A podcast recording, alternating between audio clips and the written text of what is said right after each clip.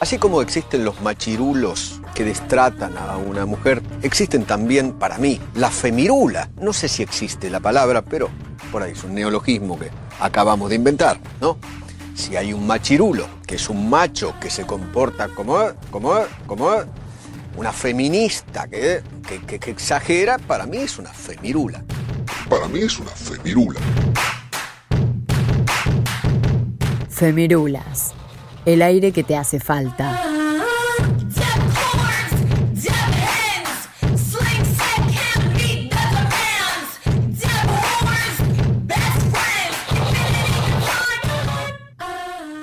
Primer día de menstruación. Me duele y la odio, pero agradezco cada vez que aparece. Todavía uso toallitas. Ya las voy a dejar porque sé que no son sustentables y que tampoco hacen bien.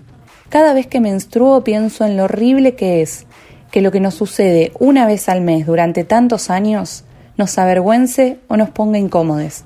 Me da bronca pensar en la cantidad de personas vulvoportantes que sufrieron y sufren por algo que es completamente natural, que viene dado y que además es símbolo de fertilidad. Irónico con lo importante que es la fertilidad para esta sociedad, ¿no es cierto?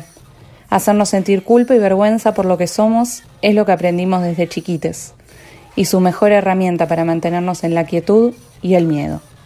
Llegó el momento de pedir a gritos las toallitas, llevar los tampones en la mano sin esconderlos, charlar de la copita sin secretear, no decir más Andrés, ni regla, ni indisposición, llamar a la sangre menstrual por su nombre.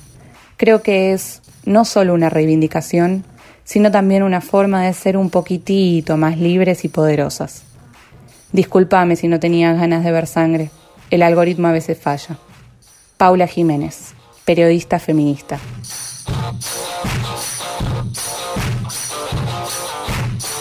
Bienvenidos, amigues, capítulo número 4 de Femirulas. Gracias por estar del otro lado.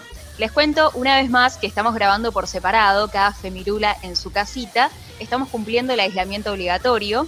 Esto me gusta aclararlo porque probablemente haya momentos en los que vamos a sonar como que estamos adentro de un tupper, así que quien avisa no traiciona.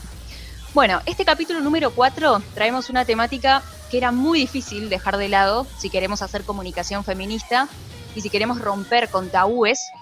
Estoy hablando de la menstruación. Está totalmente prohibido durante todo el capítulo llamarlo Andrés, llamarlo estoy en mis días, llamarlo estoy indispuesta, porque justamente eso es lo que queremos romper. Las personas menstruantes somos la mitad del mundo y durante más de la mitad de nuestra vida sangramos todos los meses. Y sin embargo hay desinformación, hay vergüenza, hay tabú, hay falta de acceso y eso es totalmente desproporcional a la cantidad de personas que hay que menstruan. Entonces vamos a intentar hacer un recorrido en cómo era menstruar antes, cómo es menstruar ahora, cuáles son los prejuicios que hay, cuáles son los tabúes que hay que romper, qué productos de higiene alternativos hay, qué tan fácil es acceder a ellos, entre tantas otras cosas, y por supuesto las recomendaciones culturales para poder abordar la temática. Además, nos va a estar acompañando durante todo el capítulo Vilma Rosisewski, que es médica ginecóloga, y la pueden encontrar en Instagram como arroba gineco y voz. Les doy la bienvenida a Mies, capítulo número 4 de Femirulas, Menstruación.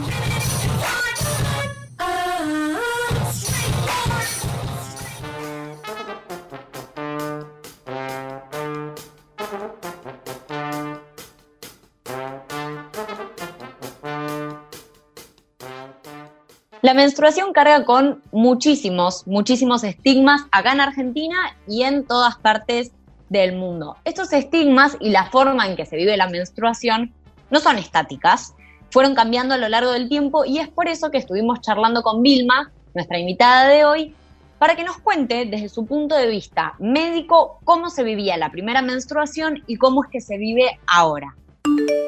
Bueno, creo que antes la primera menstruación, que se llama menarca, esa es eh, la primera menstruación, se vivía con muchísimo tabú. Ahora, ahora estamos intentando eh, cambiar todo eso, hay algunos lugares que todavía lo viven como tabú, pero la realidad es que antiguamente, primero que, eh, si recuerdo a mi madre o madres de amigas y eso, no nos han informado mucho, por lo cual había muchas eh, chiquitas que este, amanecían y por ahí tenían un sangrado y un susto. Y recordemos todos los mitos que hay alrededor, como que si te acercabas, eh, si estabas menstruando y te acercabas a una planta, la planta se secaba, eh, que no podías salir si tenías menstruación, que no te podías lavar la cabeza si tenías menstruación, que no te podías acercar a bebés si tenías menstruación porque podían eh, seguir llorando y no dormir. Eh, toda una serie de mitos y creencias que uno crecía con, eso. Hoy en día, eh, con la primer consulta ginecológica que tanto, tanto, tanto este, promocionamos, si se quiere como palabra, se comienza a vivir de una manera diferente, más que todo explicando que la educación sexual integral comienza en la casa desde el día uno que se trae al bebé este, a la casa. Entonces, explicándole eh, y hablándole con las palabras correctas, ¿no? Vulva, vagina, pene, eh, clítoris, este, sin decir, se pueden decir, eh, uno a veces quiere decir, este, palabras que se semejan, pero la realidad es que hay que hablar con palabras claras y eh, desde siempre hay que explicarle lo que es la menstruación para vivir de una manera amorosa la menstruación y entender que es eh, algo normal que nos pasa. Eh, así como uno, yo siempre digo lo mismo a los chiquitos cuando voy a, las, a la educación sexual integral, a las escuelas, así como cuando uno estornuda, eh, salen mocos y uno le dice salud a la otra persona, o cuando uno llora, salen lágrimas y uno, eh, la otra persona se puede acercar a ver qué le pasa. La menstruación también es la salida de un fluido y eh, si por ahí una compañerita en el colegio se va a manchar, el otro, otro, otra persona se puede acercar para ayudarlo y entender que es algo natural, normal. A eso es a lo que aspiramos y estamos en ese camino y esperemos que eh, lo podamos eh, llegar eh, pronto. Tremendo todo esto que nos comenta Vilma. yo me quedé pensando un poco en mi caso particular, en mi familia, no sucedía todo este tema alrededor de los mitos, pero sí puedo decir que había como poca ESI en su momento. No culpo ni a mi madre ni a mi padre, a quienes amo con todo mi corazón, pero la ESI no estaba llegando. Eh, el tema del vocabulario, claro, hablar de la vagina como vagina era algo que no pasaba.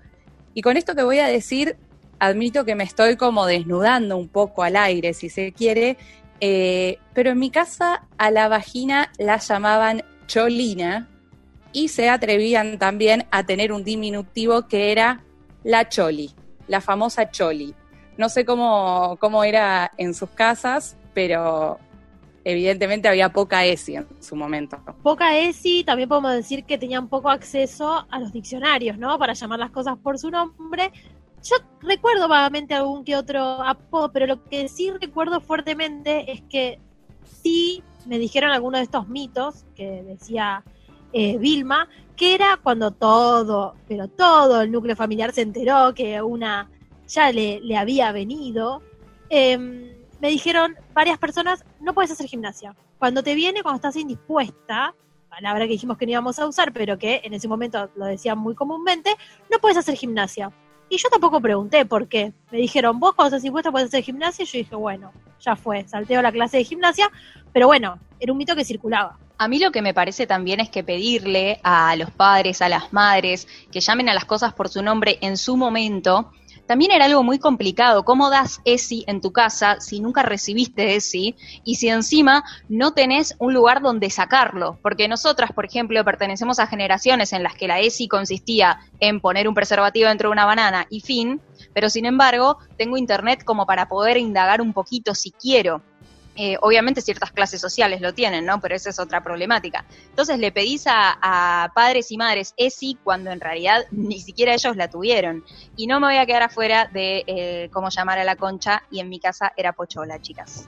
Ahora que lo dijeron, estoy pensando, eh, entonces llamar concha a la vagina tampoco está bien, porque no deberíamos decirlo así, deberíamos decirle vagina también. O sea que seguimos nombrando mal las cosas. Pero en mi casa, bueno, toda la vida las nombraron mal, por supuesto, em, y le decían eh, cachufleta o cachufla.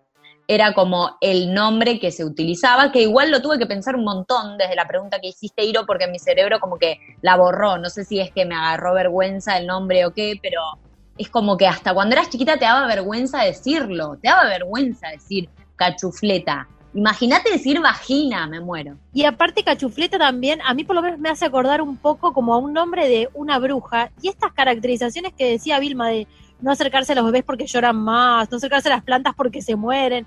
Era como una estigmatización terrible de que los cuerpos gestantes que tienen menstruación una vez al mes, que son los que producen vida, en realidad están completamente estereotipados de que la quitan y que es algo malo. O sea, una locura realmente. Qué lindo ser brujas igual, ¿no? Es algo que me parece que es hermoso y la verdad que si tenemos que elegir, prefiero toda la vida quedarme con ese rótulo antes que con cualquier otro. Y pensaba un poco en esto que comentaban, aunque cachufleta me parece que es mucho más masivo que hablar de cholina, que directamente es como de nicho, eh, y de un nicho poco exclusivo aparte, eh, que hay un dicho que me encanta que es el que nomina domina, y es muy cierto esto, ¿no? De llamar a las cosas por su nombre y lo importante que es esto que nos decía Vilma recién, de que la vagina es vagina, el clítoris es clítoris, el pene es pene y no hay vuelta que darle. Esto que decís, Ciro, me hace acordar mucho a, a una frase que suena en los espacios feministas, que es lo personal es político que seguramente alguna vez la escucharon, es una frase muy fuerte, con mucho significado, y refiere justamente a eso, cómo lo que a uno le pasa en lo personal se puede convertir en político, cómo las acciones que nosotros hagamos pueden convertirse en algo colectivo, en soluciones colectivas. Entonces, si hablamos de menstruación, ¿estamos hablando de algo político también? porque el ciclo, menstrual es completamente personal, por supuesto, pero si estamos hablando de que a la mitad de las personas del mundo menstruan una vez por mes durante la mitad de su vida, menstruar se transforma en algo político, esto le consultamos a Vilma y ella nos respondió. Yo creo que todo lo que hacemos siempre es político, digamos, político en el sentido de que cambiamos cosas. Eh, hoy en día eh, hablar de menstruación y hablar de, derechos eh, es un cambio positivo y es una decisión que yo como ginecóloga ya de muchísimos años, yo siempre digo lo mismo porque eso creo que es como mi, fortaleza. yo vengo de una generación donde nosotros este, teníamos que denunciar a la persona que elegía interrumpir su embarazo y llegamos ahora a, esperemos, la ley del aborto. Por lo cual, eh, todo ese cambio generacional eh, valoro un montón. El hablar de menstruación tiene que ver también con esto. Y estas decisiones salen eh, de nosotros. Eh, estas decisiones salen y siempre valoro porque sale, eh, yo creo que sale siempre de la generación más joven. Los adolescentes hoy en día y las personas más jóvenes son las que llevan las banderas más adelante, digamos, con más fuerza. Y, y, sí, es una decisión política y todo lo que ha llevado eh, economía feminista eh, y todo lo que lleva la higiene menstrual, hablar de la higiene menstrual eh, es una decisión más allá que política, creería yo. Me parece súper importante lo que nos trae Vilma en, en esta respuesta respecto a lo político y la menstruación, porque ya nombrar las cosas es político, decirlas por su nombre es más político aún y equipararlas con la adquisición de derechos es todavía mucho más político y es un acto activista. Relacionar la menstruación con el aborto y con la higiene personal, con el derecho a la higiene personal y a la decisión sobre nuestros cuerpos, me parece que va a ser un eje fundamental en todos los temas que vamos a estar tocando hoy. Y a su vez una cuestión que me parece sumamente importante y que a veces eh, caemos como en el error de subestimarla, es que eh, realmente es fundamental y hasta admirable ver cómo gente más eh, adulta que nosotras, como en este caso eh, Vilma, llega a tal nivel de deconstrucción. Entonces ahí vemos un poco lo que, lo que charlábamos hace un ratito, de que nuestros padres posiblemente, va, posiblemente no, seguramente, no les, no les llegó la ESI. Eh, a Vilma calculo que en su casa tampoco, porque a muchas de nosotras tampoco, y aún así lograr ese nivel de deconstrucción y ese nivel de diálogo y de, y de oratoria, como lo que nos contaba recién, me parece sumamente admirable e importante. Sí, tal cual, tal cual. Y de hecho, por momentos pareciera hasta sofocante, ¿no? La desinformación que tenemos si uno piensa que como mínimo tenemos 2020 años de civilización, sin contar todo lo que pasó antes. Y, como decíamos, a la mitad del mundo menstrua y sin embargo tenemos tan, tan poco acceso a la información, entonces por momentos parece hasta sofocante, pero creo que por otro lado eh, es importante que estemos en una generación con el acceso a la información que tenemos, eh, en un 2020 que hay un acceso a la información muchísimo más grande y muchísimo más rico en grandes sectores de la sociedad. Entonces, me parece, me parece interesante la última, una de las últimas frases que dijo Vilma, que es hablar de menstruación y de derecho es un cambio positivo.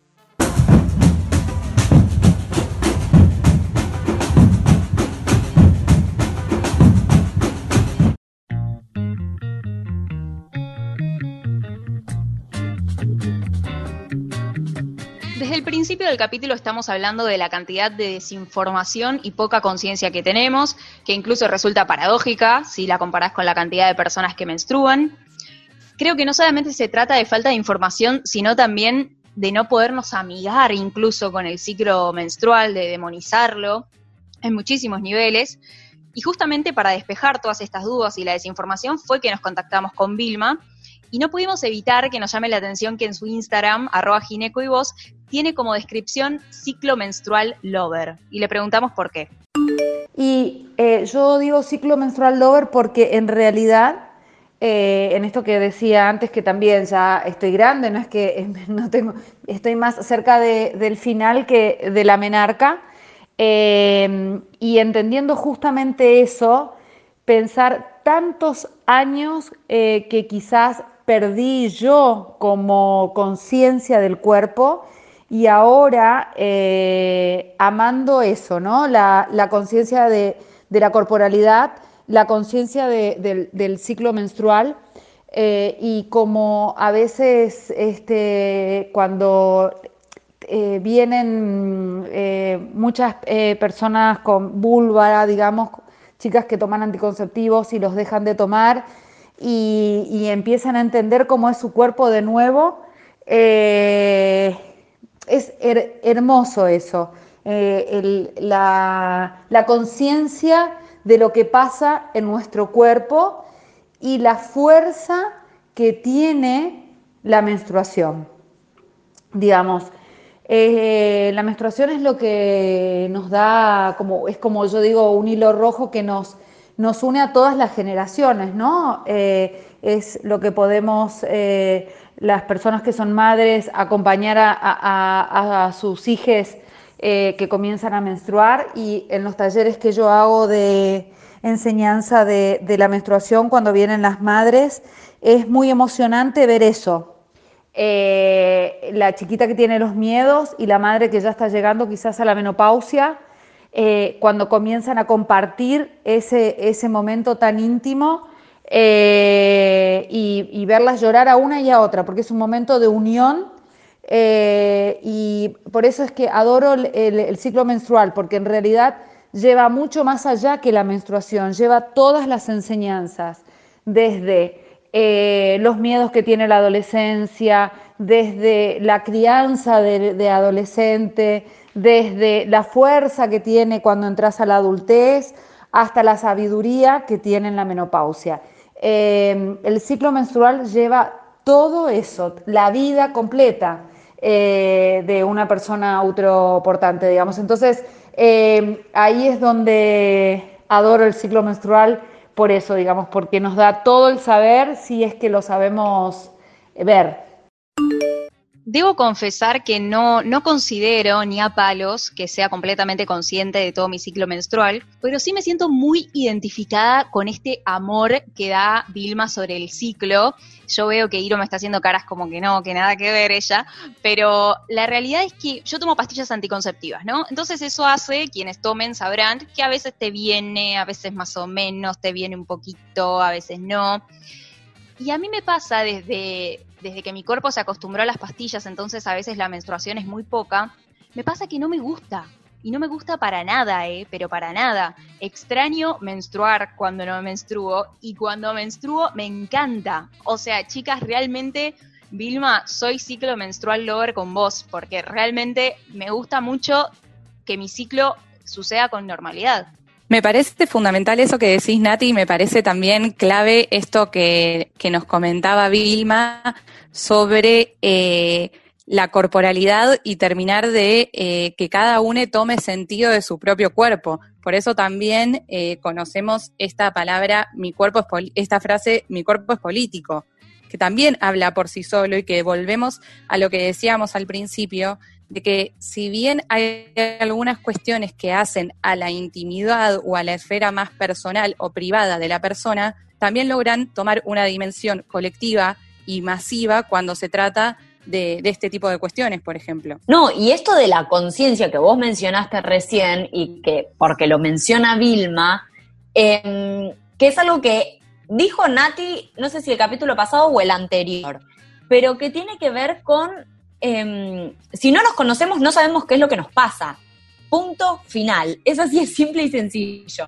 Eh, y la única forma de conocernos es a través de la información que nos brindan. Entonces, lo importante de la ESI, yo no quiero caer en decir esto 40 veces a lo largo del programa, pero no me voy a cansar de decirlo, porque, o sea, la base de la sociedad está en la educación, y en este caso particular que estamos hablando, en la educación sexual integral, que es lo que eh, te permite conocer estas cuestiones, porque yo creo que nosotras cuatro probablemente creemos que sabemos muchísimo sobre el ciclo menstrual y sobre lo que nos pasa y qué sé yo, pero no sabemos una mierda. O sea, a mí me pasó muchas veces de leer cosas en internet y enterarme cosas por internet. Y yo soy una persona privilegiada que tuvo el acceso Em, de tener clases de educación sexual en el colegio incluso y tener acceso a internet y tener un montón de cuestiones que otra gente no tiene y así todo siento que no sé nada. Es que por eso fue clave lo que dijo Vilma de cómo la menstruación va atravesando cada una de las etapas de la vida de, eh, de las personas menstruantes. En un momento con unos primeros miedos e incertidumbres, eh, después creyendo que una puede tener cierto conocimiento sobre determinadas temáticas y al final en una etapa de lo que podríamos decir plena sabiduría. Hablando de la conciencia, del cuerpo y del ciclo menstrual, ¿cuántas veces, por lo menos yo, he buscado los días de ovulación y esos 28 días y las cuatro partes del ciclo y ni siquiera siento que las tenga todavía claras? Le consultamos a Vilma eh, qué opinaba sobre esta falta de conciencia del ciclo menstrual. Menstruación consciente habla un poco de todo esto de eh, conocer exactamente el ciclo menstrual, saber que tiene 28 días, pero que puede tener 35, puede tener 21, saber que comienza el día 1 del ciclo, eh, saber de qué manera podemos controlar nuestro ciclo menstrual, la importancia que tiene de saber que está separado en cuatro etapas, que eh, hay una tendencia que es muy amorosa, especialmente para las chicas que comienzan a menstruar, pero es muy amorosa, que es el paralelismo con el ciclo lunar. Eh, y eh, eso, esa enseñanza tiene como enseñar eso también es muy amoroso y está buenísimo, como digamos, eh, cuando este, comparamos con las, o las estaciones del año o el ciclo lunar, cuando hay etapas de la menstruación, cuando estamos menstruando, que comparamos con el invierno, por ejemplo, que al estar menstruando estamos como doloridas, queremos estar más adentro, igual que el invierno, cuando queremos quedarnos más en nuestra casa y no salir tanto, o cuando estamos ovulando, que es como la primavera, que queremos salir y nos sentimos mejor. Esa, ese paralelismo con o las estaciones del año o con el ciclo lunar hace que podamos este, comprender mejor nuestro cuerpo y eh, sacar todos los tabúes eh, de la menstruación. Eso habla de la menstruación consciente y principalmente del conocimiento de la higiene menstrual. Eh, no nos olvidemos de, todas las cosas que ahora existen ecológicas, como la copa y las toallas, que ahora lo voy a hablar un poquito mejor, pero también de la conciencia del ciclo menstrual, habla también principalmente de todo lo que es la semana previa a la menstruación, que eh, muchas eh, personas tienen este, un síndrome premenstrual, que son los síntomas por la bajada de las hormonas, eh, que son los cambios de humor, dolores abdominales, dolores de cabeza, tristeza y bajón, y todo lo que se puede hacer de manera natural, por eso es consciente, digamos, uno tiene que eh, si sabemos que en 15 días me va a venir la menstruación, yo ya puedo saber que la semana que viene tengo que estar preparada, comer mejor, hacer más ejercicio porque sé que me aumenta las endorfinas que son la hormona de la felicidad, eh, comer eh, más saludablemente, con más frutas, más verduras, tomar más agua. menos harina, porque la harina este, retiene un poco de líquido y eso también eh, hace que me aumente el peso y eso a veces da eh, malestar. Entonces, todas las cosas conscientes que podemos hacer es justamente esto, la conciencia del ciclo, saber cuándo me está por venir para prepararme. Si me preparo, la paso muchísimo mejor. A veces con cosas simples como un té de manzanilla o un poco de cacao, eh, ya eh, me sirve para estar mejor eh, y no, a veces cuando vivimos en sociedad y estamos en pareja o tenemos hijos, este, también todos la pasamos a veces mal con los cambios de humor. Entonces, anticiparnos para pasarla mejor nosotros y que todos los que están alrededor nuestro también la pasen mejor me parece fundamental el cambio de perspectiva que está dando Vilma eh, en cuanto a, antes era algo que no se hablaba y de repente estamos hablando de menstruación consciente. O sea, ser consciente de lo que nos pasa en nuestro cuerpo, admitirlo y aceptarlo, ¿no? Eh, me parece que es fundamental eso, creo como Vilma que las nuevas generaciones lo tienen muchísimo más claro que lo que lo pudimos tener nosotras y nosotres. Eh, y hablar aparte desde la perspectiva no solamente de ser consciente, sino también de que es algo bueno, es algo saludable, Cuando en otro momento era como lo tenés que ocultar, que nadie se entere. Parece que es fundamental ir por ese camino. Y otra cuestión que me parece fundamental es no confundir el hecho de ser conscientes con creer que tenemos el pleno conocimiento sobre el tema. Yo puedo ser consciente de mi menstruación y de mi ciclo menstrual, pero igual puede haber un montón de temas de los cuales tenga dudas, tenga miedos, tenga incertidumbres y demás. Y no quiero caer en un consejo cliché, pero recomiendo por experiencia, no googleen. Si tienen alguna duda, no googleen porque las respuestas son de las peores. Visiten a su médico, pero en serio, fuera de joda, nunca googleen estas cuestiones porque las respuestas no son útiles y no van a hacer lo que buscan. Me sumo a esto de no googleen, porque si hay algo que tiene la menstruación es que está llena, repleta de mitos. Mitos que traspasan generaciones y se cagan, lo voy a decir así, se cagan en la ciencia, en la medicina, en la ginecología, llegan y llegan y llegan los mitos a lo largo de todas las generaciones sobre la menstruación. Entonces, lo que hicimos fue preguntarle a Vilma cuáles son los peores mitos que cree ella que hay alrededor de la menstruación. Los peores tabúes que tiene la, menstruación, yo creo que el peor, peor, peor para mí eh, es la creencia de que cuando menstruas no te embarazas. Ese es el peor, porque la realidad es que el embarazo en la adolescencia principalmente, sabemos eh, por el plan ENIA que hay 7 de cada 10 embarazos no deseados en chicas de 15 a 19 años y 8 de cada 10 en menores de 15. Entonces, la creencia de em, la no posibilidad de embarazarte durante la menstruación es la peor por lo, que lleva eh, como consecuencia, eh, eh, porque son los embarazos no, no, no, queridos y que eso ya lleva como consecuencia, ya está estudiado, la, cuando se deja el secundario, la deserción escolar, no me salía, perdón, la deserción escolar y la incapacidad de después acceder a un trabajo eh, y eh, a la vida eh, económica, si se quiere, ¿no? Para, por la crianza que tiene ese bebé. Y además, también un gran porcentaje de chicas adolescentes este, son obligadas todavía en esta época a unirse en matrimonio con esos novios que muchas veces tienen menos de nueve meses de conocimiento, por lo cual creo que ese es el peor tabú por las consecuencias. No nos olvidemos que el embarazo en adolescente, aparte de la parte económica, trae eh, posibilidades de tener partos prematuros y aumento de la mortalidad materna, materno-infantil. Entonces creo que ese es el peor tabú por la consecuencia grave que tiene. Después, los tabúes eh, que podemos hablar es un poco lo que hablamos antes, digamos.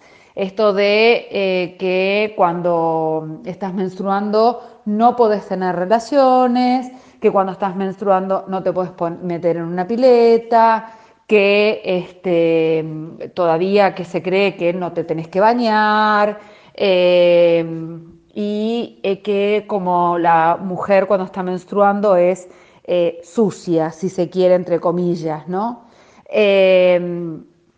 y además eh, el no conocimiento de la menstruación, del ciclo menstrual, el no amor hacia la menstruación, eh, trae como consecuencia em, esto del rechazo de la menstruación. No, no, otra vez me va a tocar irme de vacaciones menstruando. Bueno, sí, te toca. Hay cosas para hacer, pero bueno, ese rechazo ¿no? de la menstruación y el no querer mostrar y la vergüenza. Cuando eh, uno recién empieza a menstruar, es adolescente, la adolescencia trae esta cosa de, vergüenza y demás. Entonces eh, hay que enseñar un montón el amor hacia la menstruación, que es parte de tu cuerpo y la corporalidad y demás, para que no existan estos tabúes. Primero y principal, resaltar lo que dijo Vilma de las terribles consecuencias que trae eh, la creencia de que menstruando no quedas embarazada, porque la mayoría de los casos termina en embarazos adolescentes no deseados que devienen en deserción escolar y después en pocas posibilidades en el mundo laboral formal. Si es que no te moriste vos y el bebé porque eras demasiado joven o no te obligaron a casarte con el tipo con el que cogiste y como pensaste que estabas menstruando, bueno, no iba a pasar nada. porque te enseñaron eso? O sea, primero y principal, una sola creencia que te puede cagar y te puede condenar para toda la vida. O sea, resaltar lo grave de la situación. Y después, por otro lado, volver siempre a la ESI. Yo dije que no quería ser repetitiva, pero lo voy a hacer, eh, porque no solo es importante brindar información necesaria a las mujeres cis y a las personas menstruantes, sino también a las que no menstruan y a los varones cis, y sobre todo, sobre todo a los varones cis, porque piensan que es algo que no les corresponde ni que tienen que saber y que es un poco asqueroso y, ay, es un tema de chicas. Bueno, no, falso, no es así. Primero porque eh, te puede llegar a pasar, o sea, digo, en estos casos que mencionaba Vilma, de, pensar que, en la, que cuando menstruas no puedes quedar embarazada, ponele que estás en una situación donde estás por tener sexo y bueno, te vas a poner, un, la chica te dice, bueno, no te, sexo, sexo heteronormado, ¿no? Te vas a poner un, no te pongas preservativo porque estoy menstruando. Y si vos como chico te crees eso o desconoces información verdadera, vas a decir, ah, sí, no pasa nada. Y quedan embarazados y tienen un hijo o, lo que sea la decisión que tomes como adolescente. Digo, me parece terrible. O sea, como varón cis hay que saber esa información porque en las relaciones de pareja te incluye. Y por otro lado, porque hay muchos padres que en algún, hay muchos varones cis que en algún momento van a ser padres y tal vez tengan hijas o personas menstruantes eh, y no tiene por qué estar delegado siempre a la madre, a la mujer, a la feminidad, el trato de la menstruación, cuando se trata de hijes. O sea, es una responsabilidad paterna y materna de las dos personas a la hora de tratar la menstruación. Y una acotación muy breve, eh, que obviamente calculo que va a abrir tema para próximos capítulos. Eh, recordar el uso del preservativo eh, no solamente previene embarazos, sino también las infecciones de transmisión sexual. Entonces, a pesar de que la persona menstruante esté con su periodo, eso no te habilita como macho a dejar de usar forro, aclaremos. Creo que todo tiene que ver siempre con esta reflexión que hicimos de que menstruar es político y de cómo si se transforma en un hecho social, de repente que para, para poder deconstruir la menstruación va a ser necesario que estemos todos involucrados, todas, todos, todes. De nada me sirve a mí deconstruir la menstruación y saber que puedo hablar de sangre y de periodos menstruales adelante de mi novio si mi novio de repente no sabe de lo que le estoy hablando no hay cambio posible si no estamos todos involucrados. Creo que esto Vilma lo deja muy claro y me parece también algo a rescatar, esta idea de amigarse con el ciclo menstrual, de, de hacerlo de forma amorosa. Ella da muchas formas. Yo no digo que salgamos y veamos la luna y nos fijemos cómo nos sentimos. Cada una creerá lo que quiere en sus espacios personales. Dio ejemplos de las estaciones, dio ejemplo de la luna, dio formas de amigarse con el ciclo, de preverlo me parece que eh, no, no sé si es romantizarlo, me parece que es querer amigarse con eso, que es fundamental porque te pasa durante la mitad de tu vida si sos una persona menstruante, y, me parece que de construir la, menstruación se trata de eso también, de amigarse con la menstruación.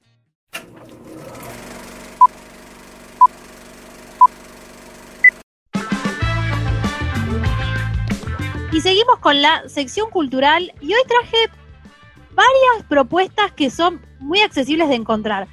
La mayoría van a estar en Netflix y las que no están en Netflix se las van a poder encontrar tranquilamente por YouTube. Así que esperamos los comentarios después de quienes lo vean. Y voy a empezar por un corto, que si bien no puedo decir un cortometraje, la verdad que es un cortometraje que canta la posta. Para empezar, porque fue reconocido en la, entrega de los Oscars el año pasado, ganó como mejor cortometraje documental, eh, y es viene de la India y lo que nos cuenta es la historia de un grupo de mujeres que fabrican eh, toallas femeninas. Se llama eh, periodo o period, end of sentence, que es como el fin de la sentencia, porque las mujeres en aquel país, eh, la verdad que se les acortan mucho las posibilidades al ser personas menstruantes. no, quizás no pueden acceder a un trabajo, tienen ciertas restricciones en la vida social para poder llevar a cabo ciertas actividades y sobre todo no pueden acceder muchas a productos de higiene personal. Entonces, esta como cooperativa de mujeres lo que hace es fabricar toallas femeninas eh, con un bajo costo y que no solamente les permite a mujeres acceder a productos de higiene personal, sino que también representa para ellas una fuente de ingresos, para lo que muchas quizás nunca habían trabajado o no contaban con dinero ganado por su propia cuenta, sino que dependían de familiar o un marido, eh, último de los casos, que les puedan proporcionar medios económicos para poder acceder a ciertos bienes. Así que súper interesante, dura menos de media hora, lo pueden ver y es más que necesario para entender ciertas lógicas del mundo que nos exceden a nosotros. No, y además lo que es, em, lo que muestran mucho en este documental también es que eh, hay muchos casos donde las mujeres dejan de eh, ir al colegio por el estigma que lleva la menstruación. O sea, esto es terrible, como simplemente por menstruar, porque no tienen justamente los productos de higiene menstrual necesarios, como una toallita, em, no pueden ir al colegio porque es como un, nivel, no sé si como de humillación y vergüenza en el que se tienen que ir hasta un rincón a cambiarse como pueden, con lo que tienen, porque justamente no tienen toallitas. Entonces te muestra como una realidad muy cruda.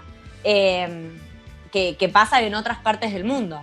Y hay una realidad también muy importante que sucede en la India, que sucede hoy en día, y es llamativo que así sea, que se basa, bueno, salió en una nota muy interesante que publicó Página 12 en su momento, con el título En India prefieren trabajadoras rurales sin útero que me parece que esta es una nota que tuvo, bueno, tuvo mucha viralización en su momento, salió en el, en el 2019, pero estamos hablando de algo de actualidad donde a mujeres en ese país se le, se le practican histerectomías forzosas para las que trabajan en los campos, justamente para que no menstruen durante eh, su labor rural, podríamos decir, una cosa que es tremenda. Es tremendo eh, el nivel de eh, invasión del cuerpo menstruante solamente para hacer servir a un sistema económico terrible. Y aparte no solamente esto que vos comentabas, Ciro, lo que comentaba Juli reciente, que son por ahí chicas o personas menstruantes que no pueden ir a la escuela, sino también que se les corta como un eje central de estas sociedades que es lo religioso. Por ejemplo, son consideradas sucias, sucias en, en el momento en el que tienen la menstruación y no pueden acceder, por ejemplo, a un templo o a orar o simplemente desplazarse por la vía pública porque no pueden. O sea, es terrible el nivel de estigma que tiene. Así que nada, le recomendamos ese corto que es bastante accesible, fácil de ver y que abre es un montón de, estas preguntas y estas incógnitas, ¿no? Así que está bueno. Voy a seguir por otras dos pelis que tocan el tema de la menstruación tangencialmente y que se encuentran en Netflix. Una es eh, Yo, Daniel Blake. Eh, quiero recomendar fuertemente esta película. Yo la volví a ver el otro día con mis viejes y la verdad que toca algo para el momento de la pandemia que estamos viviendo que es fundamental, que es el abandono del Estado. Es, me parece que de visión obligatoria. Y en este proceso de mostrar cómo un individuo se trata de defender ante el abandono de recursos, demuestra cómo una chica, ¿no? una madre de dos eh, pequeñas, no tiene ni dinero para comprarse eh, toallitas femeninas. Parece como una cosa que decir, bueno, no es tan grave, pero para esa mujer es terrible porque significa, eh, digamos, una humillación, no tener plata, va a buscar el alimento, ¿no? Para que sus hijos puedan comer y ella dice, ¿y habrá toallitas femeninas? No, nosotros toallitas femeninas en las donaciones no entran. Es como, ni siquiera está contemplado. Eso también me parece lo importante de cuando acá se decretó eh, los precios cuidados para las toallitas femeninas, porque son elementos importantes, ¿no? Este, así que me parece interesante para, para verla, permite la reflexión de un montón de cosas y no me parece ingenuo que hayan eh, puesto esto también en el eje de la discusión, ¿no? como de golpe cuando se pierden un montón de derechos, las mujeres también perdemos ese derecho. Eh, así que véanla y después la comentamos, obvio. Eh, y otra película también interesante que está en Netflix es una peli que estuvo nominada hace dos años a los Oscars, está La genia de Greta Gerwig, que fue la directora de Mujercitas, película que se habló mucho este, este último tiempo, que es eh, Mujeres del siglo XX. Es una peli súper interesante porque lo es como un grupo, un clan femenino que va pasando por las décadas, ¿no? Abuela, madre, hija. Y hay una escena hermosa en la que una de las, las nietas, las más jovencitas, no la están como molestando, la están como, bueno, ¿qué te pasa? No sé qué. Estoy menstruando, loco. Y empiezan todas a hacer como un coro de tipo, menstruación, menstruación. Y es genial, porque era un momento en el cual no se hablaba. Y eso es buenísimo porque uno no se da cuenta de lo importante de las palabras. Por eso me resulta muy necesario eh, y, e importante lo que hace Vilma, diciéndolo todo el tiempo, ¿no? Nuestra entrevistada estrella de hoy, eh, porque nombrarlo ya lo hace consciente y ya lo hace derecho y ya lo hace un eje de la vida. De la persona menstruante es importante. Y otra de las escenas importantes que tiene la peli es cuando una madre le habla a un hijo, ¿no? Porque va a empezar a tener relaciones sexuales, entonces le dice, bueno, vos tenés que saber que la mujer está de tal cosa, le dice, amigate por la idea de que por ese lugar donde vos vas a andar, sale sangre también, ¿eh? Y es importante también, en esto que estábamos hablando, de que los hombres tienen que entender qué es lo que pasa por el cuerpo femenino. Entonces una madre que le, ya le advierte eso a un chico, varón cis, me parece hermoso para ver en una peli. Así que también, véanla, está en Netflix, es hermosa, está Greta, que es lo más. Así que no se la pierdan. Y algo que también lo van a encontrar por ahí dando vueltas son cositas mucho más cortas y esta, estas seguro van a ser de esas que sabemos todos, que em, es una serie que yo defiendo mucho y acá si quieren podemos entrar en, en polémica, que es Sex and the City. Sé que tiene un montón de cosas criticables, pero a mí me parece que por el contexto en el que se dio fue una serie muy importante. Fue una de las primeras que habló en primera persona una mujer que dice, loco, quiero coger, loco, me gusta esto, ¿no? Y no había nadie en el medio de eso. Pues sí, eran mujeres con privilegios y todo, lo discutimos. Y hay uno de los capítulos en el que hay como un medio un encontronazo entre Carrie y una recepcionista de un hotel, de un restaurante muy famoso, que estaba muy de moda. Y de golpe reconcilian esa situación, ¿no? De, discordia porque se encuentran en el baño y esta eh, recepcionista, que no las dejaban pasar, necesita un tampón. Podemos después dialogar el tamaño del tampón que tiene que le da Carrie, que eso es otra cosa que a mí me llamó siempre mucho la atención. Eh, y ahí se, se, se genera como una especie de lazo sororo, porque se presta en el tampón y me parece súper interesante porque es como la reconciliación, las une lo femenino, ¿no? Bueno, es un poco esto que nos decía Vilma del famoso hilo rojo, que lejos está de Benjamín Vicuña y la China Suárez, por suerte. Así que eh, sí, siguiendo esa línea, es, me encantó esto del hilo sororo que se genera entre eh, los cuerpos menstruantes eh, a la hora de compartir todas estas vivencias. ¿Sabes a qué me hizo acordar esta escena? A no sé si ustedes lo vivían tan así, pero cuando, por ejemplo, en la primaria o en la secundaria, en los últimos años de la primaria y en los primeros de la secundaria, cuando te venía y eras como súper chiquita, porque es que serían 12, 13 años, y te necesitabas una toallita y le pedías a, alguna compañera una toallita y te lo pasaba como si estuvieras traficando droga.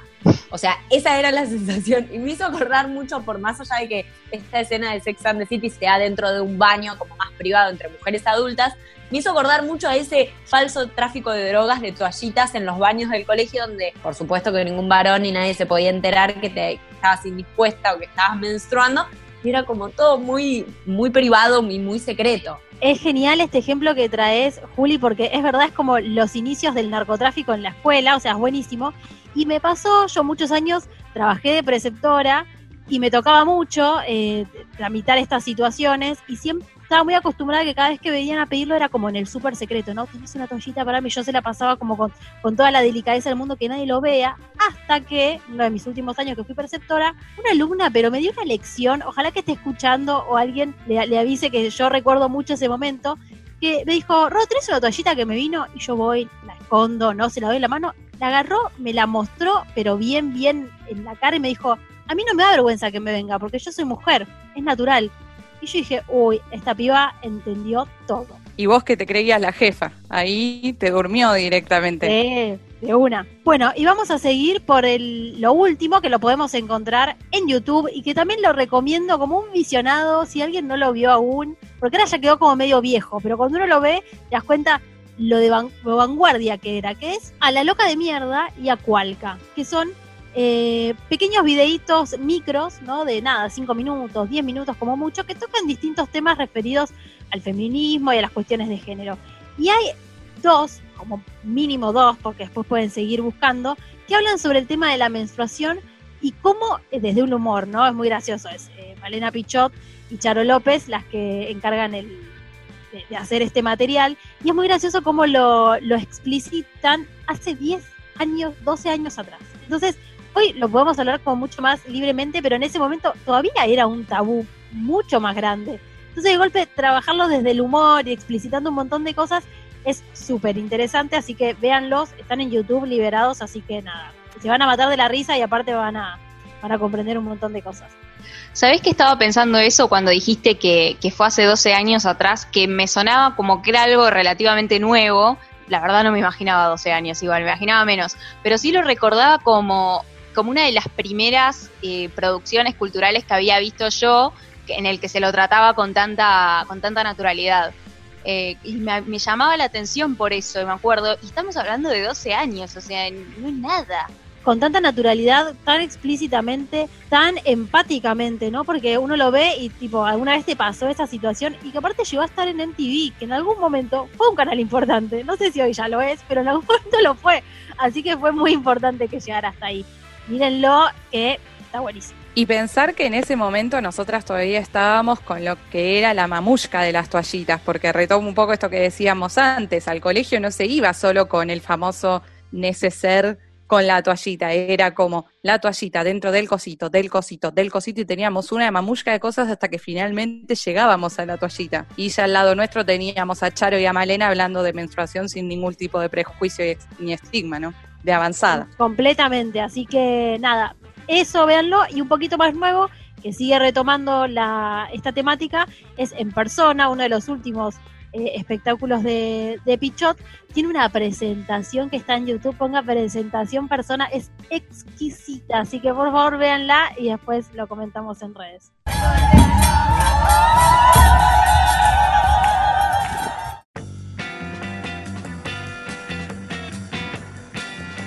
Una de las frases que sonó a lo largo de todo el capítulo, una de las reflexiones más grandes, va a ser que menstruar es político.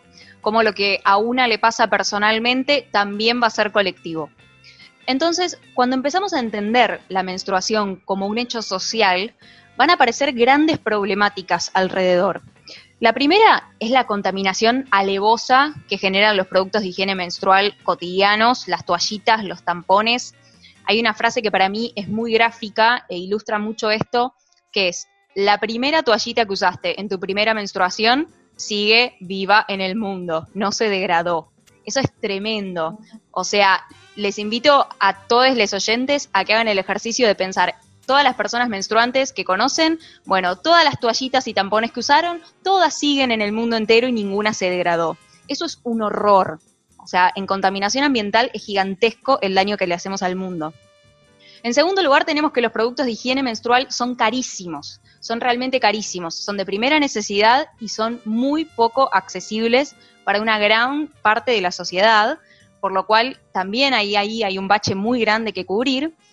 Y además, en tercer lugar, tenemos que no solamente son caros, sino que cuantos más productos alternativos aparecen, más empieza a demostrar que son tóxicos, que las toallitas, los tampones tienen perfume que no es necesario ponerse dentro del cuerpo, tienen algodón que no te dejan respirar, tienen texturas que son innecesarias, que claramente venden un montón, pero no son necesarias para el cuerpo.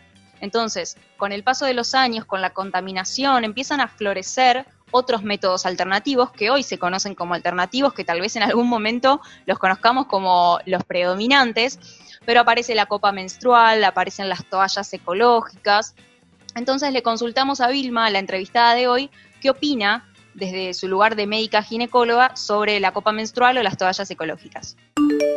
Mi opinión sobre la copa menstrual y las toallas ecológicas eh, no es mía, solamente, sino que nosotros eh, como médicos eh, nos basamos en los estudios médicos, ¿no? Siempre se hacen estudios para evaluar la eficacia de algo. Ahora justo estamos con el tema del coronavirus, bueno, son los estudios que se hacen para ver si tal o cual cosa sirve, no sirve, tiene efectos adversos o no tiene efectos adversos. La realidad es que con la copa menstrual hay bastantes estudios eh, y eso nos da a nosotros la posibilidad de hablar certeramente que la copa menstrual, siempre y cuando sea con un material ecológico de la silicona médica, es un excelente método para higiene menstrual. Y a los ginecólogos, eh, ginecólogos y ginecólogas, especialmente los que hacemos adolescencia, nos gusta eh, por muchas cosas. Primero y principal, por el autoconocimiento. El colocarse la copa menstrual hace principalmente que nos tengamos que mirar y saber exactamente dónde queda la vagina. La diferencia entre vulva y vagina, eh, dónde nos tenemos que colocar, cómo nos tenemos que colocar, eh, hay que mirarse, tocarse. Eh, entonces, y eso desde chiquitas. Este, estamos hablando de que eh, yo tengo pacientes que ya desde su segundo mes de menstruación utilizan la copa menstrual a los 12 años y, eso hoy es maravilloso, ¿sí? Eh, entendiendo que no hay nada que se rompa, que el himen no se desgarra, que con cuidado puede estar todo perfecto, que eh, no existe ese concepto antiguo de la virginidad, no sé qué es eso. Eh, entonces, explicar todo eso, que el himen se puede desgarrar simplemente por caerse o andar a caballo y que no pasa nada y que con esto no se, no se rompe nada, lo que es la vagina, que es una cavidad virtual, que se pueden tocar, que no se rompe. Bueno, desde ahí nos gusta hasta el concepto real, que es que eh, no cambia el pH de la vagina, que eh, previene perdón, la posibilidad de algún este, cambio en el pH, por lo cual eh, cambio en el flujo o este, posibilidad de que tengan este, alguna alteración en la flora vaginal eh, y eh, que además, bueno, es ecológica y mucho más económica porque dura bastantes años, por lo cual la opinión sobre la copa siempre es positiva. Eh, y la opinión sobre las toallas ecológicas es lo mismo. Digamos, ya también este, se han hecho estudios donde eh, las toallas eh, menstruales tradicionales este, se comprobó que tienen este, tóxicos y esos tóxicos son absorbidos por la vagina, por lo cual siempre es mejor que sea algo ecológico. Esto es un cambio que no a todo el mundo le gusta, así que hay que tener, digamos, paciencia y apertura también. Eh, si a alguien le, gusta seguir usando tampones y toallas femeninas, está perfecto. Eh, y si alguien quiere cambiar a la copa y a las toallas ecológicas, mejor aún. Eh, lo que yo creo es que todos los ginecólogos o ginecólogas tenemos que tener en nuestro consultorio una copa menstrual para explicar y una toalla ecológica para mostrar y explicar. Así como las toallas ecológicas, también existen, los quiero agregar, las bombachas menstruales, que son también como de tela y tienen como si fuera la toalla ecológica en la vulva para menstruar. Y es lo mismo, el mismo concepto, después se saca y se lava, pero ya viene como una bombacha completa. Eh, creo que todos deberíamos tener nuestro consultorio hoy en día como para mostrar y que puedan tocar y que sea algo, bueno, a mí me gusta ese concepto, yo lo tengo hace mucho, eh, y que vean que no es nada sucio, que no es nada duro, que hay muchas marcas. Este, yo siempre a mis pacientes le digo, le paso un montón de chicas que lo venden como, bueno, nada, este caro de Viva la Copita o Luisina, de Sorteándolo la Roja, yo siempre las nombro y todo, bueno, caro de Viva la Copita que este, todos las conocemos y sabemos toda la experiencia que tiene ella y, todas las posibilidades, explicando bien cuánto tiempo tiene que quedar adentro de la vagina eh, y que hay que sacarla y lavarla y cómo hacer eh, todo, es la realidad que ambos son excelentes métodos para higiene menstrual. A partir de este audio de Vilma me surgen un millón de lecturas, pero voy a tratar de ser sintética. Eh, una es más bien pesimista y la otra podríamos decir optimista, como buena libriana que soy. Dentro de la pesimista pienso qué tarde que llegué a todo, qué tarde que llegué a todo, porque habla de nenas de 12 años poniéndose una copita menstrual y yo eh, creo que mi primer tampón me lo puse a los 25 con suerte, eh, lo cual me parece realmente preocupante. Y si trato de ser un poco más optimista, eh, me quedo con la lectura de lo importante que es estar en un proceso de deconstrucción constante, asumir que, eh, no, que lamentablemente no nacimos deconstruides, pero estamos preparadas y preparades para ir deconstruyéndonos a lo largo de la vida.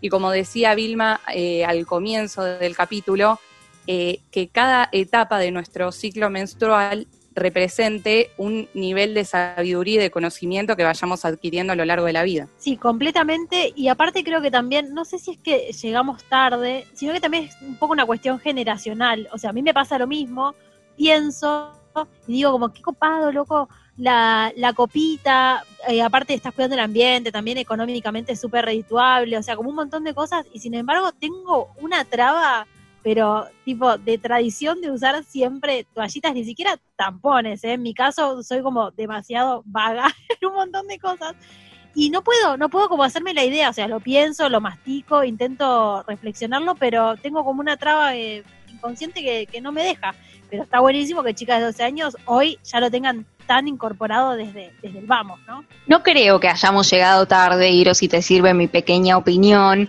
Creo que es otra generación, como dice la jefa. Me parece hermoso el hecho de que una nena de 12 años se ponga una copita, me parece revolucionario.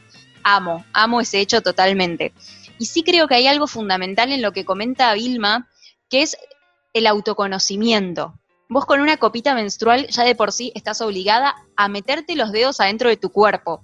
Y eso no es algo que nadie te diga nunca, jamás. No sé ahora, probablemente haya cambiado, ¿no? Porque Vilma muestra copitas menstruales en sus, en sus consultas. Pero ya de por sí te da un autoconocimiento impresionante. Y además, para mí una de las cosas más valiosas que tiene la copa menstrual, que sí la probé, las toallas ecológicas no, pero la copa menstrual te da un choque de realidad muy gráfico en la cantidad que menstruas, que les aseguro que es un cuarto de lo que creen, y el olor, que no existe.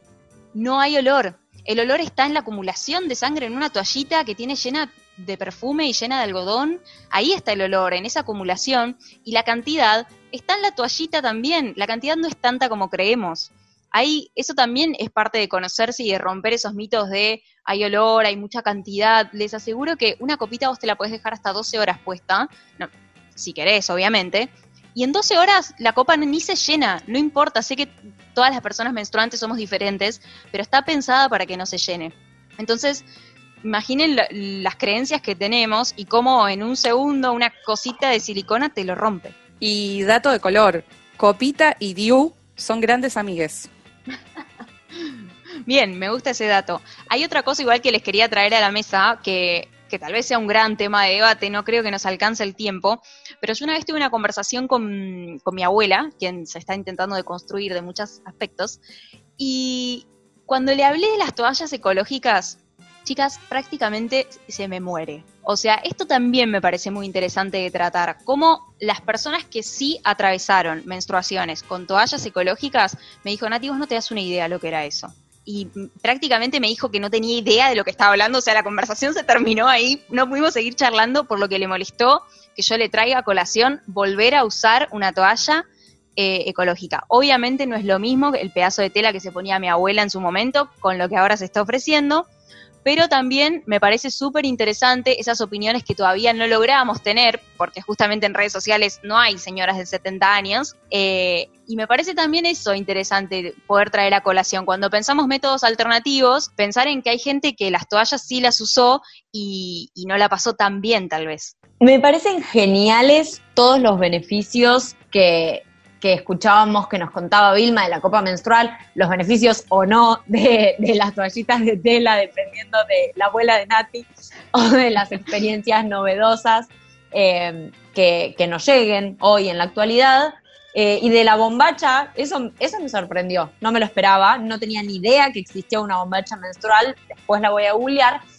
Em, y me parecen excelentes, pero no todas las personas tienen el acceso a estos productos que, suelen ser más caros, y algunos ni siquiera tienen el acceso a las toallitas y tampones por lo carísimos que son. Entonces, acá hay, hay otra cuestión, que es que si hablamos de salud y hablamos de cuidados y hablamos de higiene, ¿por qué estos productos no son gratuitos, como por ejemplo, no sé, los preservativos que eh, son gratuitos en muchísimos hospitales? Como esta es una cuestión que hay que tener en cuenta también porque, como decía la jefa, eh, en algún momento estuvieron en, precios cuidados las toallitas, por ejemplo, y esto no pasa. Hay un estudio que sacaron de economía feminita, un análisis que hicieron correspondiente a marzo de 2019, que por año una persona menstruante necesita 1.924 pesos si usa toallitas y 2.136 pesos si usa eh, tampones. Esto es anual, ¿no? Esta cantidad de plata representa aproximadamente entre 55 y 61 eh, cartones de leche. Entonces, estamos hablando de em, personas que no tienen recursos y que tal vez necesitan comer porque es una necesidad, o sea, vos trabajás ese día para comer ese día y les alcanza para X cantidad de comida y no van a ir a comprar una toallita o un tampón teniendo en cuenta lo que representa en alimento como es una comparación que no existe y no se hace, y vos no podés eliminar del plano eh, la higiene menstrual, o sea, es algo que existe y que tiene que ser un derecho, como dijimos bien anteriormente, o sea, teniendo en cuenta que em, al no tener la posibilidad de usar toallitas eh, o, tampones, se utilizan otro tipo de productos que pueden traer un montón de infecciones. Entonces, más allá de estar súper incómoda durante siete días al año, siete días eh, al mes, todos los meses del año. O sea, la higiene menstrual tiene que ser una prioridad estatal. Y no solamente higiene menstrual, sino como bien dijiste vos ahí, salud. O sea, se comprobó que los tampones pueden generar shock tóxicos en el cuerpo. O sea, es algo que hay que tener en cuenta porque no es solamente tengo acceso y lo uso, sino también es qué medidas de cuidado hay que tener en cuenta para usar esos métodos, ¿no? Mi mejor consejo después de escuchar todo este programa, me parece, desde Femirulas, por lo menos la comunicación que queremos hacer, es también, como dijo Iro, no googleen, intentémonos informarnos desde los profesionales que, que sepan de qué están hablando, entre amigas, amigues que hayan probado otros métodos alternativos. La realidad es que lo que tiene la menstruación también es que nos informamos mucho por redes sociales y en redes sociales hay mucho dogma, hay mucha demonización del tampón, demonización de la toallita. Che, y hay que bajar un cambio con eso también, porque de construir milenios de creencias no es tan fácil. Entonces, esa señalada con el dedo, esa señalada que te hacen de, che, no usas la copita, che, bueno, eso realmente quería traerlo a este programa porque me parece que lo reves en redes sociales, que lo reves en espacios feministas y lo que tenemos que hacer son espacios de contención y de información para que ahí podamos animarnos a dar un primer paso y empezar a probar métodos alternativos. Eso me parece fundamental. Parte de la militancia va a ser también eso, compartir información, de construir a la menstruación nombrándola, hablando, naturalizando, charlando con tus amigas, con tus amigos, con tus amigues, con tu familia e incluso tal vez hasta tener paciencia en educar, entre comillas, a ese familiar que le da vergüenza la menstruación, a ese hermano que no quiere hablar de la sangre que te sale del cuerpo. Militancia va a ser también educar y también va a ser nombrar la menstruación.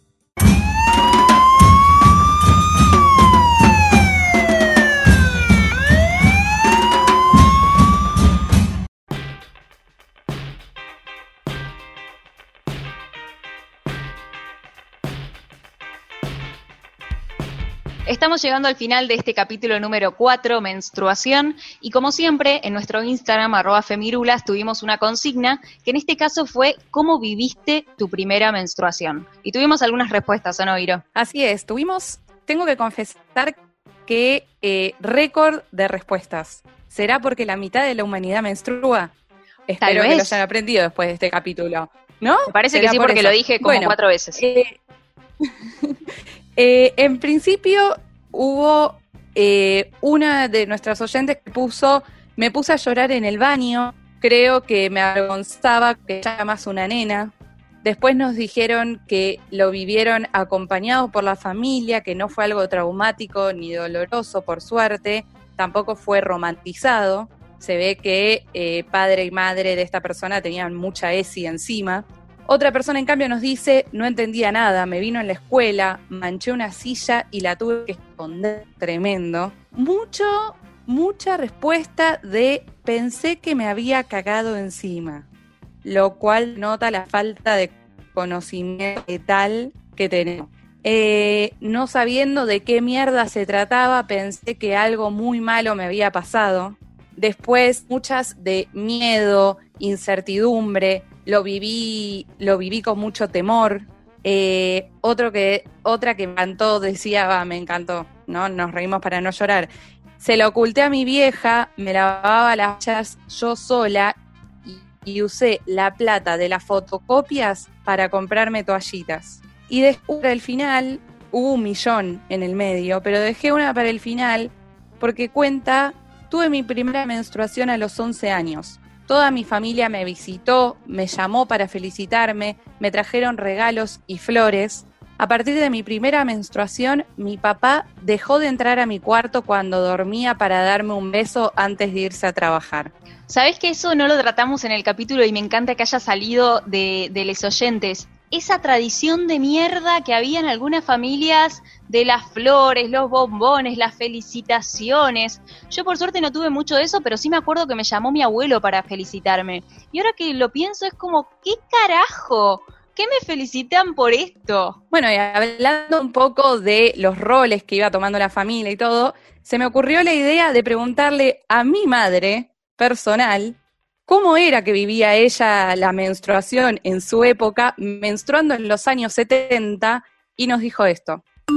Buenas tardes, eh, soy Diana, tengo 59 años, soy la mamá de Iri y quería contarles un poquito cuando yo tuve mi menarca, que fue la primera menstruación, fue en la década del 70, en la cual lo único que teníamos como protección era el uso del algodón que se usaba, así como se saca de una bolsa común, eh, capas eh, que se ponían en general dos bombachas para mantener semejante cantidad de, algodón, este, con el cuidado de que eh, se traspasa mucho y que además la sangre en contacto con el oxígeno enseguida da dolor, así que era un continuo movimiento de tener que cambiarse, lavarse, higienizarse había en esa época algunos temas medio tabúes con, no en mi casa en especial, con el tema de la menstruación. No sé si sería,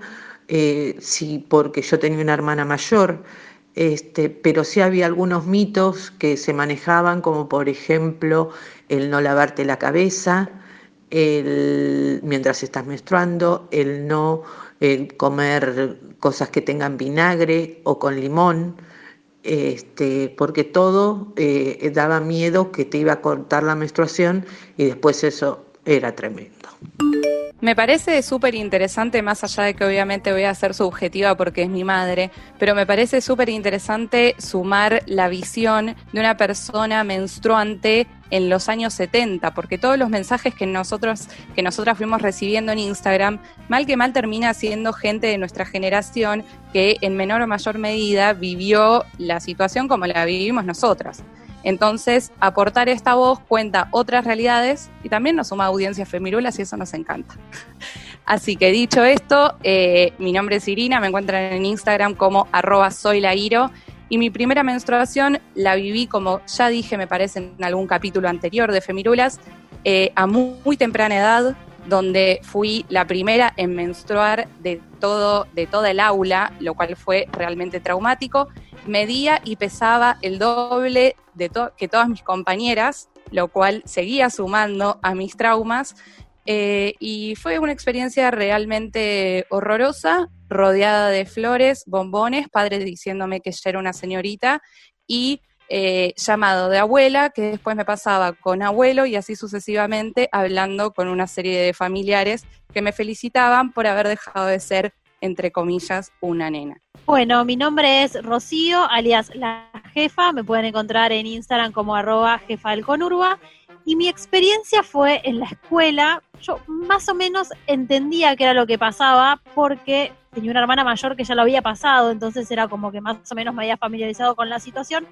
En una edad muy parecida a la mía, mi, menarca fue a los 12 años, pero me pasó en la escuela y sentí muchísima vergüenza eh, de hecho, mi compañerita que estaba conmigo en ese momento medio que se reía, pero no sé si era de nervios, porque ninguna de las dos entendía mucho. Mi hermana estuvo ahí en la escuela para ayudarme y socorrerme, pero no hubo grandes eh, situaciones en mi casa. Sí pasé esta situación de que me llamaba mi abuela, mi abuelo, mis tías, mi madrina y todo el mundo te felicitaba, como si, no sé, hubiésemos ganado un Oscar, pero no había sucedido eso. Eh, lo cual era un poco incómodo aparte, porque era de algo que no se hablaba, pero al mismo tiempo estabas en la mira de todo el mundo. Así que fue una situación como muy extraña. Y aprovecho esto para tirar el último chivo, pero que me parece interesante para que la gente después lo vea, que es que busquen en Instagram Hecatombe, que es un grupo de humoristas que tienen un videito muy, muy para reflexionar sobre este tema, que es sobre el primer sueño húmedo de los varones, que es símil primer menarca de las mujeres. Así que mírenlo y lo comentamos en la próxima. Yo me dio mucha risa eso, perdón. Hasta en el último momento, recomendaciones culturales. Bueno, yo soy eh, Julieta, me encuentran en Instagram como arroba locutorta-bajo, y yo tuve como dos primeras menstruaciones. Eh, la primera fue falsa, pero yo pensé que era real, era como muy chiquita, no sé cuántos años tenía, si 11 o 12. Y fui al baño y no sé si ese día tenía puesto un short rojo o qué, como de un algodón, no sé. Cuestión que ese hilo del short rojo quedó en algún momento en mi bombacha. Entonces yo fui al baño y me bajé la bombacha y dije, oh my god, me vino, estoy dispuesta. Y, fui, y en mi casa estaba mi papá en ese momento y le dije, papá, ¿qué es esto? No puedo creerlo. Yo estaba re emocionada, ¿eh? O sea, realmente me sentí identificada con la menstruación. La llamé a mi mejor amiga, le dije, creo que estoy indispuesta. Em, y después llegó mi mamá y me dijo, no, Juli, no, no. O sea, no está pasando eso. Entonces la tuve que llamar a mi amiga para decirle falsa alarma. Eh, y después me terminé, eh, terminé menstruando a los 14 años, creo que fue la, fui la última de mi grupo de amigas. Estaba con mi mejor amiga en mi casa, fue como que me dio mucha vergüenza, me puse roja y mi mamá me sacó una foto con una toallita en la mano. Bueno, hermoso. Lo sumo lo de la foto al llamado de mi abuelo de felicitación y a los bombones de, la familia de Iro también. Eh, bueno, mi nombre es Nati Stanchi, en Instagram soy Stanchi Nati. Y yo viví mi primera menstruación con un nivel de negación impresionante. Eh, yo si hay algo con lo que afronto los problemas en la vida es con, bueno, va a estar todo bien, listo, va a estar todo bien, listo, va a estar todo bien. Eso fue lo primero que hice a mis pequeños 12 años, porque menstrué por primera vez. Salí del baño, me puse el uniforme y me fui al colegio. O sea, y no le dije a nadie, simplemente crucé, vivía enfrente, por eso digo crucé, cruzo al colegio. ¿Y qué pasó? Pasó lo inevitable, me siento identificada con la oyente que dejó su, su comentario. Manché todo. O sea, manché, obviamente, porque si ya había manchado en mi casa, era súper lógico que manché en el colegio. Y tuve que quedarme, me acuerdo, después del recreo, me hice bien la boluda, me quedé sentada, no dije nada. Y cuando se fueron todos al recreo, le dije, no me acuerdo quién era, la verdad, la profesora en ese momento, eso lo borré. Pero sí recuerdo que me vinieron a buscar, o sea que a alguien le dije, che, llama a mi vieja. tipo, llamen a mi vieja. Bueno, así, nivel. O sea, el nivel de negación fue impresionante. Es lo que más me acuerdo de todo. Nivel que me lleven de acá, que me lleven de acá con silla y todo. o me quedo pupila acá sentada. Tal cual, tal cual. O sea, no es que me vino en el colegio, no, no, me vino en mi casa y yo simplemente decidí no hacerme cargo de la situación. bueno, lo hablaremos en otro momento en terapia eso, ¿no? Bueno, queridos amigues, ha terminado así nuestro capítulo número 4. Esperamos que lo hayan disfrutado mucho, que sigan a Femirulas en Instagram, arroba Femirulas. Gracias por estar del otro lado y nos vemos la próxima. Chau, chau. Femirulas, el aire que te hace falta. Seguinos en Twitter, Instagram y Facebook como arroba el Seguinos en Twitter, Instagram, Facebook como arroba el baído. Hacen la artística o, o, seguinos